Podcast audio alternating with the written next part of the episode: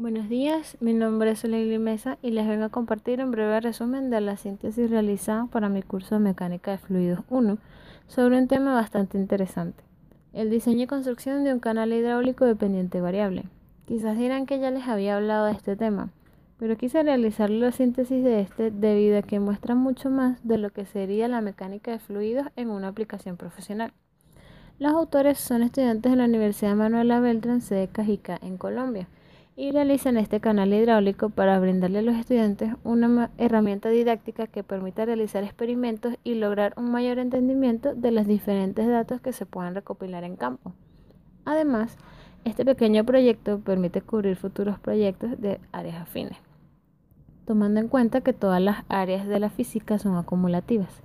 explican cómo se comporta el caudal que fluye dentro del canal, especificando los diferentes tipos de canales, naturales creados por el mismo ambiente y artificiales abiertos y cerrados, creados por nosotros para cubrir alguna necesidad, como por ejemplo lo son las calanetas de irrigación, cunetas de drenaje, vertederos, canales de desborde, canales de modelos construidos en el laboratorio con propósitos experimentales, etc. En este caso el diseño es rectangular todo el equipo se compone de un soporte estructural de, en aluminio de 5 metros de largo, un banco hidráulico de 250 litros, un canal rectangular en acrílico de 5 metros de largo, sensores de caudal y presión de bajo costo, abierto a la atmósfera, lo cual les representó un reto debido a que los canales abiertos tienden a ser complicados de estimar por las dimensiones geométricas del diseño del terreno, además que la profundidad del flujo caudal y las pendientes del fondo y la superficie libre son interdependientes. Por otro lado, le instalaron los sensores, como ya mencioné,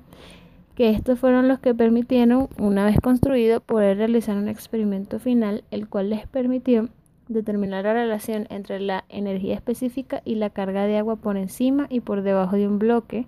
con forma de triángulo, el cual fue sumergido en el canal. Este experimento final logró comprobar la eficiencia del canal debido a que los datos obtenidos coincidieron con los datos obtenidos teóricamente.